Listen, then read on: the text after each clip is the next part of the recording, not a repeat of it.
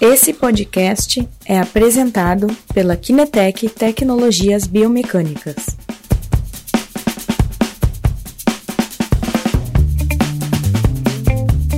Bom dia, boa tarde.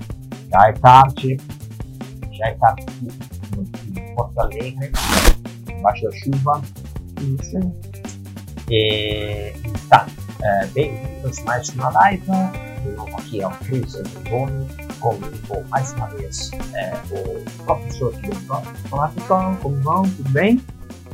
Ok, bem-vindo mais uma live. Hoje faremos uma live como começo nos nossos uh, stories sobre cinemática de marcha. A gente vai tentar aqui algumas novidades relevantes da parte de cinemática, um proveito bem interessante. Então, que pessoal está entrando, só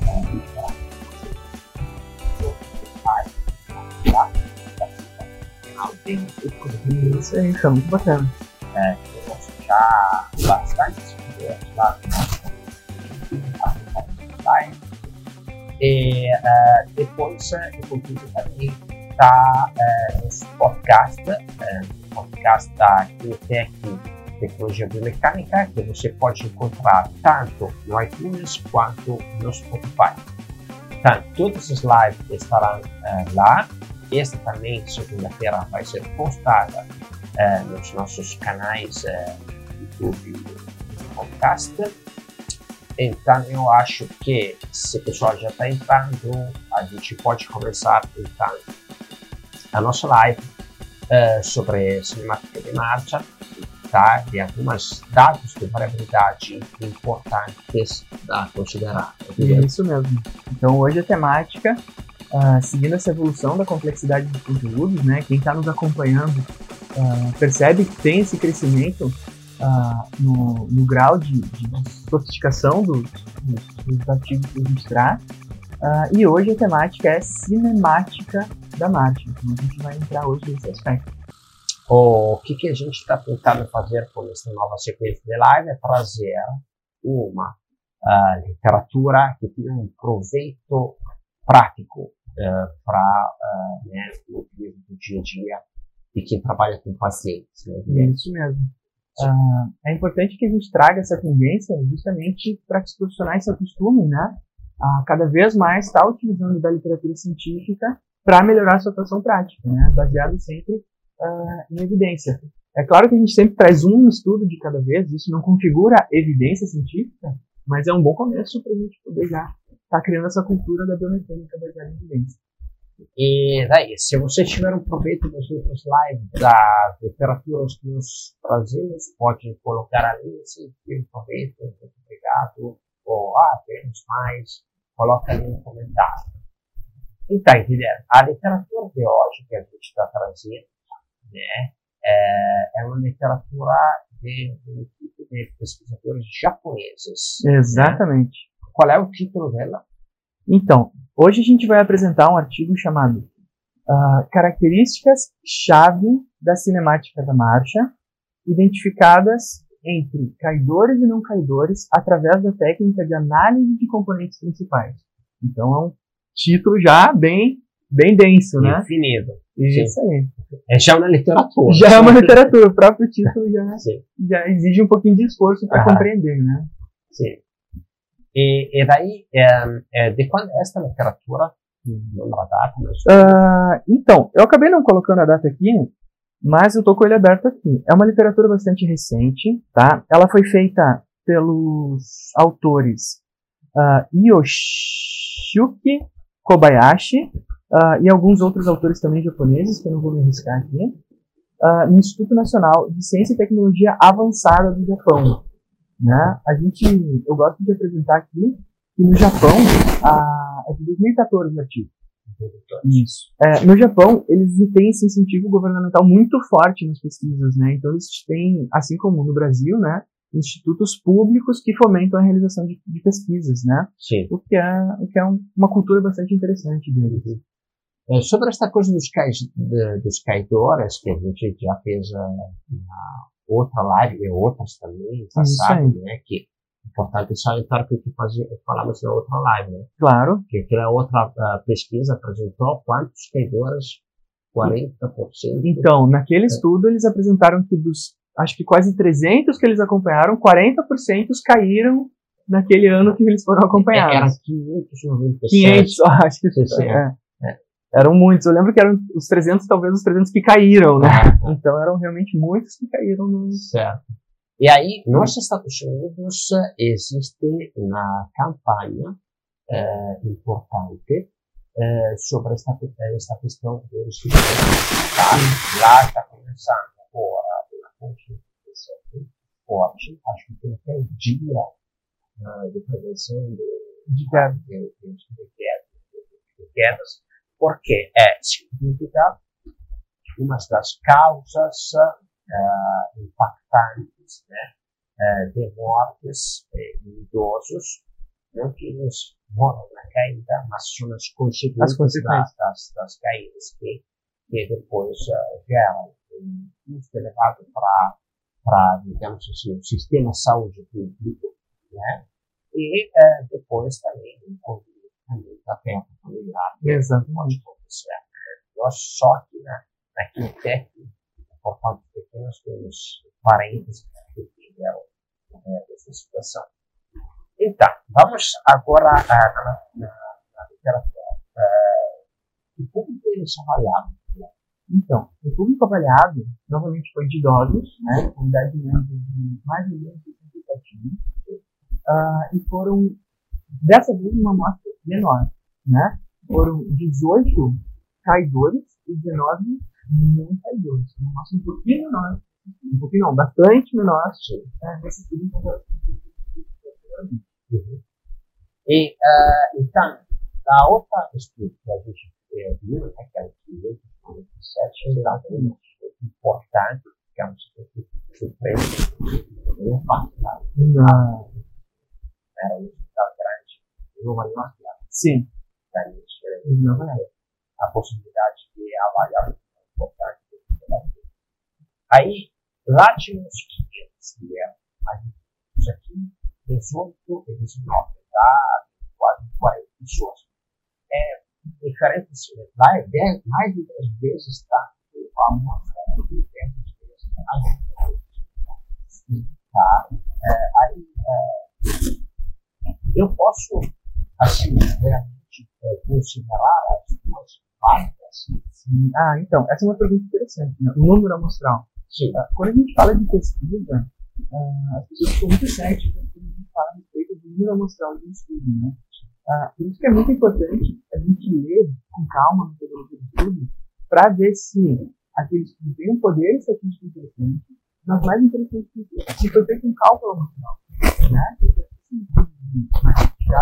eles tendem a apresentar assim, ó, nós fizemos um cálculo amostral, ou seja, quantas pessoas são necessárias de serem avaliadas né, para que o meu estudo seja confiável.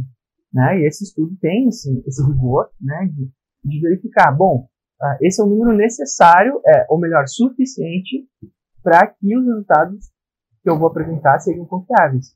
E é importante a gente lembrar que a complexidade de se obter dados cinemáticos em comparação aos dados de temporais é muito diferente. Né? Ah, no, no estudo anterior, a gente apresentou as variáveis espaços temporais em questão ah, já os dados climáticos, eu preciso de um pouquinho mais de tempo, né? e eu preciso de um lugar especial, né? um laboratório que colete variáveis cinemáticas. Né? Então, não é em qualquer lugar, eu não posso fazer na casa da pessoa. Eu tenho que trazer os idosos até o centro de pesquisa para aí poder fazer essa coleta. interessante. E aí, por que eles fizeram esse estudo? Eles estavam procurando Então, o, assim como no- nos Estados Unidos, no Japão, a queda né, ainda é o fator de maior número de hospitalizações. Nos países bastante desenvolvidos, né? Ah, e entre ido- idosos, ah, são motivos de hospitalização dos mais importantes, ah, a queda do idoso. E eles fizeram esse estudo de um jeito bem bacana, essa questão que eu falei no título da análise do componente principal. Por quê? Porque eles viam que a cinemática ela oferece muitas variáveis. E aí, nossa, como que nós vamos uh, identificar quais são os fatores chave na cinemática do movimento para identificar quais são caidores e quais não são caidores. E assim poder direcionar intervenções uh, pontuais nestas diferenças entre esses dois grupos, né? Então esse era o maior objetivo do estudo, é encontrar os, os aspectos-chave que podem diferenciar dois grupos de, de pessoas. Aí eles utilizaram este conceito que tu disse aqui, né, que é o Aqui, a análise do componente principal. Ok. Me dá um pouco mais de detalhe então, a análise do componente principal é, é, uma, é um tipo de análise estatística, né? É, bastante robusta, uh, que está entrando na área da saúde, uh, ganhando mais volume de recentemente, uh, que tenta fazer o quê? Quando a gente tem um grande número de variáveis interferindo no mesmo fenômeno, é muito difícil de saber qual que interfere naquele, no fenômeno, ou ainda qual combinação dessas variáveis é capaz de interferir naquele fenômeno. Né? Por quê? Porque às vezes um fenômeno, uma variável sozinha, cinemática, não é suficiente para determinar um caidor de um não caidor. Mas quando a gente combina essas variáveis, ó, ele tem isso, mais isso, mais isso, mais isso, né? A gente faz pequenos grupos, assim, análise de uh, análise de componentes principais, ela faz grupos de variáveis e apresenta a importância, a relevância para cada um desses grupos. Né? Eu tô, claro, falando uma, uma, uma simplificação aqui do método, né? Sim. Uh, estatísticos aqui que possivelmente seriam ouvidos talvez estejam se mordendo, né? Mas é uma simplificação para quê? Para a gente poder ver o efeito combinado de múltiplas variáveis sobre um determinado fenômeno. Nesse caso, o fenômeno é diferenciar caidores de não caidores. Então, eu tenho que ver quais grupos de variáveis são diferentes entre esses grupos. É. Ou não. Ou não. Exatamente. Ok.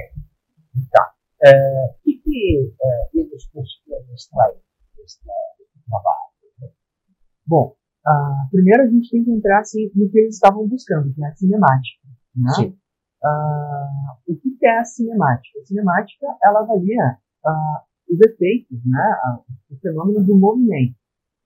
E o movimento sendo avaliado tanto do ponto de vista linear quanto do ponto de vista angulares. Quando a gente falava das variáveis espaço-temporais na nossa slide, uh, as variáveis espaço-temporais são todas lineares. Né? Ou aumento, ou diminua, ou mais frente, do trás, distância, comprimento, largura, velocidade e aceleração.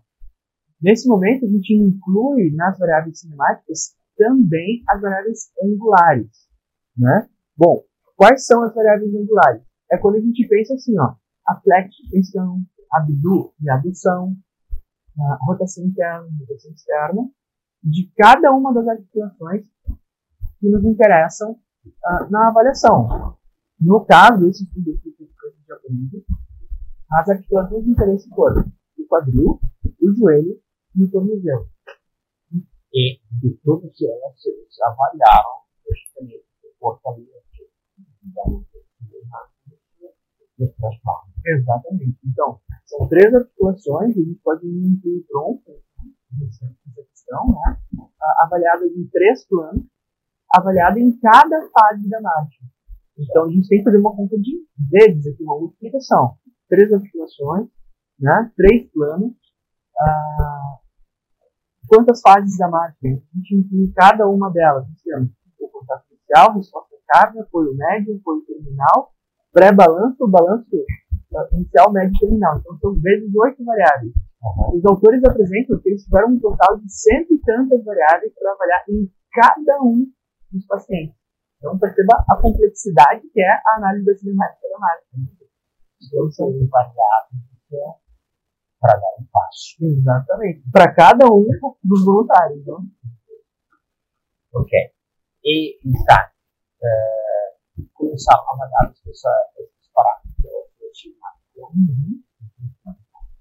e encontrar. Então, uh, os principais resultados que, que eles encontraram uh, vai ao encontro uh, de que muita gente já, já suspeita, né? Que a cinemática de caidores e não caidores é diferente. Então, caidores têm um movimento um pouquinho diferente dos não caidores. E quais são esses movimentos que são diferentes que a gente tem que prestar atenção quando está fazendo a análise ou a terapia, a fisioterapia ou treinamento com esses pacientes? Bom, as principais são, uh, eles apresentam uma flexão de quadril um pouquinho reduzida, em torno de 5 a 10 graus, associada, e aqui é importante a gente escrever, né? se uma pessoa apresenta uma dessas variáveis sozinha, não é o suficiente para a gente já classificar ela como traidora né, de acordo com esse estudo, como potencial caidor, né? Uh, de acordo com esse estudo. Existem outros que encontram variáveis isoladas, mas eu trouxe esse porque ele tem esse, esse, esse, esse, olhar mais global, né? Eu gosto disso que, que existe um olhar global. Então, uma menor flexão do quadril e uma menor dorsiflexão durante a marcha.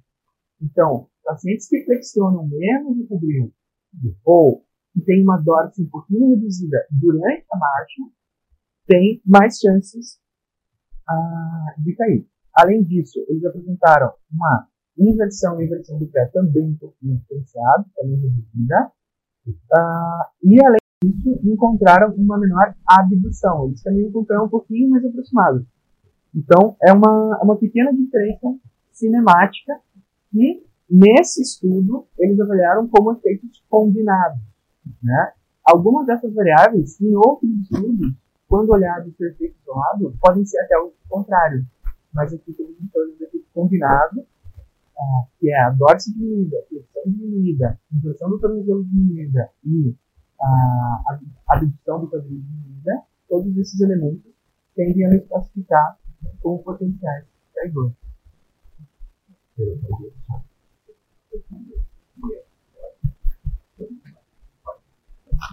Boa pergunta. Então, Uh, esse estudo ele diferencia justamente qual fase uh, isso foi observado. Uh, e nesse caso, foi durante o apoio médio. Né? Então, são pacientes que apresentam uma flexão de quadril um pouquinho reduzida durante o mid-stand, que é o apoio médio. E algumas dessas também durante a fase de apoio terminal. Então, observa se, se os pacientes, quando vão fazer a flexão de quadril e fazer a transição do apoio médio para o apoio terminal, eles estão com o quadril um pouquinho mais estendido e a flexão reduzida. Né? Então, acho que a gente pode aqui já fazer essa observação uhum. pela cinemática da marca. Está na linha, só para ajudar a perguntar outra pergunta que recebemos agora, que essa pergunta ele é Obrigado, ele é forte. É, ali, é, quando estamos em mid-stance, então estamos em apoio simples, isso mesmo, tá?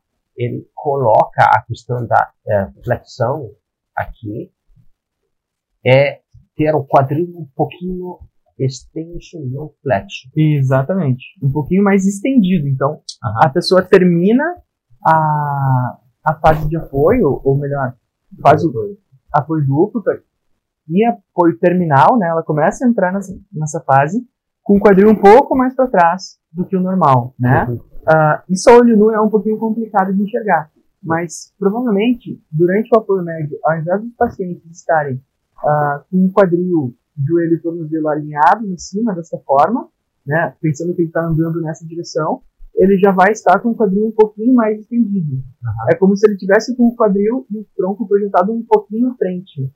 E né? coloca também a questão da dor, é, como é que vai ser a, a dor Então, e também, né, isso aqui o quadril, né? Então ele vai estar com o quadril um pouquinho mais estendido e o tornozelo também vai estar com uma plante aumentada. Então ele já vai estar antecipando a flexão plantar. A gente tem que imaginar isso de um ponto de vista uh, contínuo, um evento que vai acontecendo, né?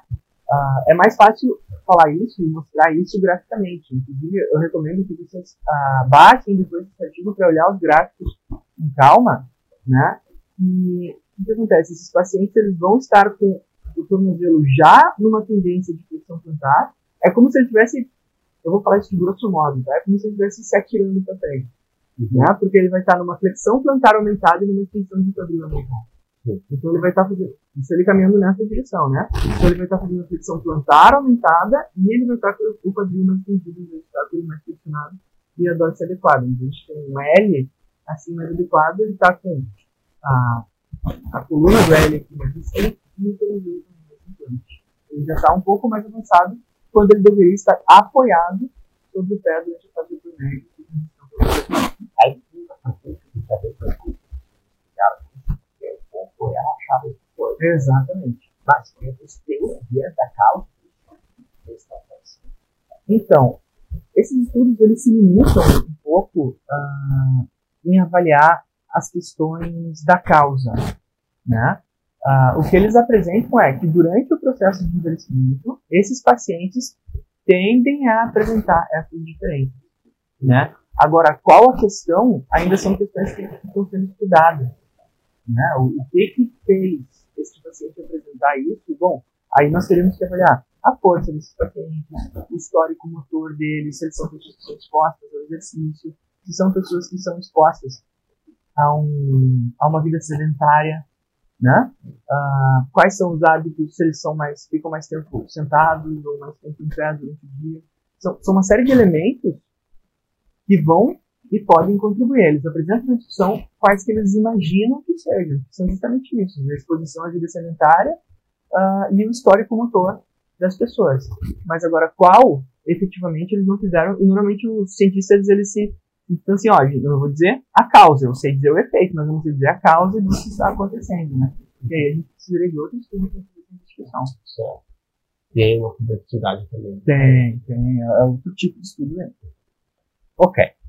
Então, é, descobrimos essa questão, essa redução de flexão, na verdade, desse aumento do quadril, que é uma das variáveis junto à também, que vai ser tá?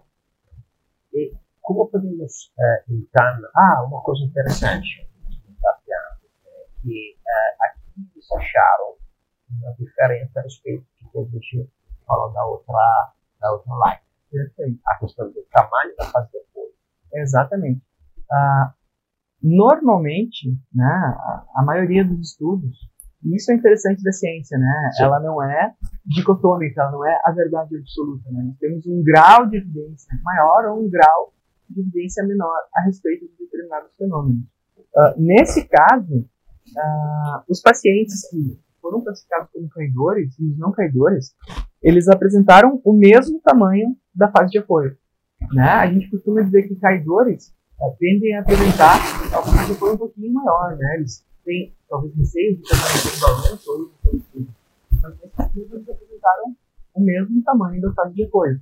Ao contrário do que outros estudos apresentam, em que tem diferença nisso. Claro que ele não está dizendo que o tamanho de apoio é menor nos caidores, está dizendo que não tem diferença. Então, exatamente. Aí eu quero te perguntar uma coisa. Nesse sentido, o N menor pode ter uma, uma influência? Pode ser um dos elementos que influenciaram nesse, nesse resultado. Sim, sim. Quando a gente aumenta o N, a gente força um pouquinho os resultados da diferença. Né? As diferenças ficam mais claras, mais explícitas em comparação aos estudos menores. E aí, como é que podemos aplicar esta questão, esta diferença entrada na sistemática? Que proveito a gente pode ter? Então, uh, um dos principais proveitos talvez seja a questão de como que eu vou reabilitar esses pacientes. Sim. Né? Uh, um dos, dos métodos que, que, se encontra é o treinamento de consistência de marcha, né? onde eu tento trazer os pacientes para uma postura com, com melhor dorsiflexão, né? Uh, e para uma postura com o meu quadril menos em, em, em flexão. Uh, e mais Esses elementos, assim, a gente tem que ter noção que é um pouquinho difícil medir eles a olho nu. Uh, existem várias formas de se medir isso. Né? Hoje já tem vários centros que utilizam a cinemetria 2D, uhum. né? que é quando eu filmo um paciente caminhando e posso medir o ângulo uh, manualmente. Né? É uma medida que ela está uh, com um pequeno erro associado, né? Porque eu estou fazendo tudo manual, uh, eu não levo em conta a rotação do paciente, né? A orientação dele em relação à câmera. Mas é possível fazer esse tipo de medida. Uh, mas o ideal é sempre fazer o tridimensional. Né? Uh, o tridimensional ele, ele tem um, o acesso a esse tipo de equipamento ele é um pouquinho mais complicado. Aqui em Porto Alegre a gente tem uh, universidades que tem, tem em, na região aqui também uh, no Rio Grande do Sul tem alguns outros lugares que tem essa cinemetria tridimensional e presta serviço, inclusive, em avaliação de marcha. Então, o FIS, o treinador que queira fazer a avaliação 3D, né? uh, tem aqui, outros lugares do Brasil também utilizam, uh, para nos oferecer esse tipo de, de evidência. Sim. E uh, então, como é que trazemos, depois que a gente encontra esses parâmetros aqui, da, da, da investigação à aplicação? Como é que podemos uh, uh, atuar depois que a gente está então, depois vou passar a, a palavra para o Sandro ali, que, que, já tem uma pergunta chegando, mas quais são as principais recomendações, né? Uhum. Uh, um aspecto interessante que esses autores encontraram, tá, é que não só os ângulos são diferentes, mas essas pessoas também tendem a apresentar uma maior variabilidade desse ângulo, né? Lembrando que a variabilidade é uma medida bastante difícil de se ter e normalmente a gente só consegue medir ela com equipamento top de linha, né? Que, que, nesse caso é a cinemetria 3D. Uh, ah, com a, a cinemetria bidimensional a gente não tem essa informação. Então eles apresentam a maior variabilidade. Então, o que, que os autores sugerem? Bom, vamos tentar uh, reforçar e trazer coordenação para esses pacientes naquelas articulações que necessitam, no caso, tornozelo e quadril. Então, reforço de quadril, mobilidade no quadril, reforço e mobilidade no tornozelo. Uhum. Associado a isso, uh, a questão do ritmo. Né? E isso está sendo cada vez mais reforçado. É, é, muito interessante. Que eles recomendam o uso de ritmo, né? ou, por exemplo, uh, o uso de metrônomos para melhorar a consistência dessa marcha na forma que eu quero com aquele paciente. Né? Uh, outro, outro tipo de, de, de, efeito que eles têm encontrado e recomendado uh, quando eu quero de forma aguda e, entre aspas, artificial alterar a marcha desse paciente, é o uso de roupas compressivas, né? A gente tem aquele exemplo das joelheiras, das tornozeleiras, uhum. né? Uh, essas roupas compressivas, ou a própria meia compressiva, né? Elas tendem a trazer maior estabilidade para as articulações, levando elas a, uma, a um posicionamento mais adequado. Né? Tem um estudo que é da década de 90 ainda, que testou idosos com e sem roupas compressivas, Uh, e eles encontraram bons resultados das roupas compressivas. Então, pode ser uma opção para estímulo proprioceptivo, porque a causa desse aumento de, de variabilidade, de mudança, ele, ele, ainda não é completamente entendido. Uhum. Né? Existem aí várias teorias, uh, desde a sensibilidade dos, dos neurônios uh, dos idosos diminuírem a sua capacidade de modular o movimento até questão da, da, exposição ao sedentarismo, que são capazes de alterar a, a cinemática da marcha. E aí esses autores tiveram essa ideia de botar as roupas compressivas e tiveram bons efeitos. Então, desde o exercício até uh, elementos externos podem contribuir para a melhora do padrão de marcha dos pacientes. O Sandro tinha uma pergunta ali, eu acho que a gente pode responder. do André Luiz. Quais os parâmetros normais de ângulos das articulações na corrida. Cinemática da corrida a gente vai. Né? Por isso, tu vai ter que esperar a próxima live para fazer esta pergunta, porque na próxima live falaremos de cinemática. Exatamente. Ah, a gente vai trazer ali alguns aspectos. Eu vou trazer justamente um artigo que fala sobre o dilema da normalidade da corrida, né? Isso é um dilema da biomecânica. Grande dilema. É. E aí, Luiz, sinto muito para puderam fazer hoje, nós estamos falando de março, tá? Eu peço só e guardar para a semana para? É isso. Tem mais perguntas, Sam?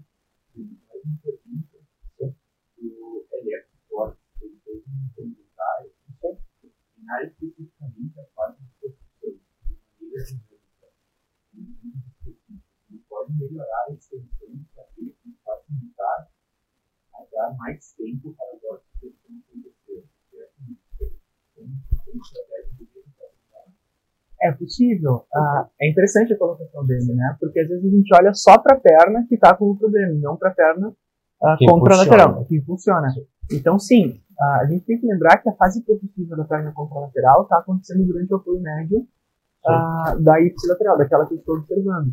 Ah, então, uma boa propulsão ah, da perna contralateral com certeza pode favorecer as questões de movimentação da perna ipsilateral. Principalmente o, o rolamento do dor de flexão no segundo O segundo rolamento, perfeito. pode ter assim, uma mudança. Exatamente. A gente tem que lembrar que, durante, uma pessoa indo nessa direção, ah, durante a, a marcha, nós temos três rolamentos. Né? Um que é a plantiflexão do calcanhar, então o calcanhar ele encosta aqui e a gente gera uma plantiflexão ah, do tornozelo. Depois a gente tem com esse pé encostado já no solo. Sim. Nós temos aqui o movimento de giro da tibia em torno do pé, a gente chama isso de segundo rolamento, que é o efeito da dorse. Esse segundo rolamento ele vai depender tanto do equilíbrio quanto da propulsão da perna contralateral que vai me jogar nessa direção. Então, tendo uma melhor força propulsiva, eu posso aumentar a dorsiflexão. Que é o que você estava comentando. Perfeito, uma sugestão boa. Muito interessante. Ok. Eh, então, Guilherme, o que mais eh, podemos eh, acrescentar aqui no conteúdo que a gente está fazendo hoje? Então, acho que assim, para fechar aqui o ciclo né, de, de, de concepção aqui do nosso, do nosso artigo, acho que cabe a gente trazer a informação que quanto maior a complexidade do estudo, às vezes menor o N, mas isso não diminui a qualidade do estudo. Né? Acho que isso é uma coisa que os nossos ah, espectadores aqui já, já começam a criar um senso crítico. Pô, o meu estudo já faz mil pessoas e esse aqui tem 40 pessoas. Né? Mas isso não diminui a qualidade. O segundo elemento é que as articulações de tornozelo e quadril são chave para estabilidade da marcha, né? Então a gente tem que olhar para a questão dinâmica dessas articulações, além do ângulo dessas articulações, a, a variabilidade delas. Então nós temos que sempre observar dois elementos: a qualidade do movimento e a consistência desse movimento Certo. certo? E isso utilizado para nortear as nossas intervenções. E aí cada um dos nossos profissionais do movimento vai ter a sua filosofia de intervenção. Ah, e eu trouxe duas sugestões aqui, que é o uso de treinamento de consistência de marcha, que é basicamente repetir a marcha com desafios. Ah, o uso ah, de ritmo, está sendo cada vez mais incentivado. E o uso, daí só curiosidade que eu achei aqui na que é o uso de roupas compressivas que trazem um estímulo proprioceptivo e artificialmente nos dão ah, uma melhor qualidade de marcha. Então, se a gente quer de forma rápida melhorar a qualidade de marcha, a gente pode fazer essa, recomendação que se efetivamente inseguras ao caminhar. Exatamente. Acho que interessante que. A gente não veio hoje E aí, pessoal, o que acharam da live? Eh, Se tem algum comentário, coloquem ali. Estamos aqui à disposição. Só estamos chegando ao final. Né? Exatamente. Tá, pode colocar ali comentários para informar que a live está disponível para vocês segunda-feira no nosso canal do YouTube e também no podcast, tá? E, então, se ninguém está colocando mais nada, né? Só... Certo.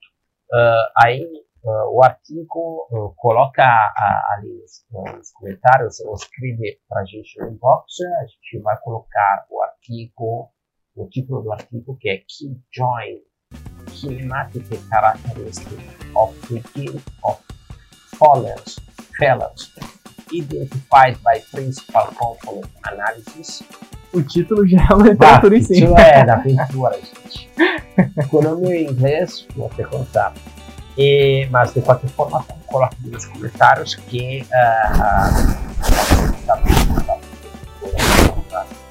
tá, para E aqui, vamos encerrar aqui. Boa final de semana para todos. Eh, semana que vem teremos uma live de cinemática de corrida. Isso mesmo. E depois uh, um bom final de semana com o Bom final de semana. Tchau, tchau, pessoal.